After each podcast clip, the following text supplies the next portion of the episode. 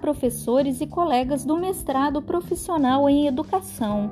Hoje vamos refletir sobre o texto A Cabeça Bem Feita de Edgar Morin. Bem, para início de nossas reflexões, vamos falar sobre os desafios para a reforma do pensamento, onde Morin nos alerta sobre a hiperespecialização que nos impede de ver o global e fragmenta os saberes. Isso nos faz pensar na prática educacional, onde desde a infância somos levados a isolar os objetos, separar as disciplinas, ao invés de reunir e integrar.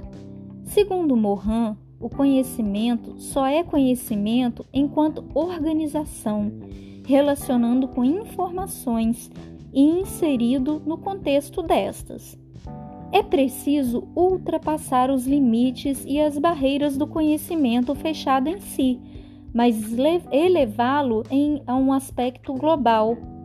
Para dar seguimento ao pensamento de Morin, refletiremos sobre uma cabeça bem feita. O que seria uma cabeça bem feita? Inspirado por Montaigne, mais vale uma cabeça bem feita do que uma cabeça cheia, Morin explica que uma cabeça cheia é onde o saber é acumulado, empilhado, sem preocupação em dar sentido ao saber. Já uma cabeça bem feita significa uma aptidão geral para colocar e tratar os problemas, significa ligar os saberes e lhes dar sentido. A educação deve favorecer a aptidão natural da mente, estimular a curiosidade despertá-la, encorajá-la. Nosso sistema educacional ainda está longe de se chegar às cabeças bem feitas que se almeja.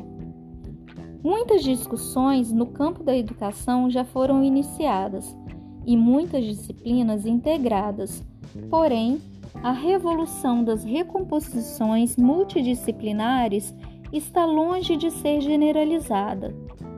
Para finalizar as nossas reflexões, é importante enfatizar que muitas discussões serão necessárias a fim de que possamos chegar a um sistema educacional com muito mais cabeças bem feitas do que com cabeças cheias. Obrigada a todos e até a próxima. Um abraço.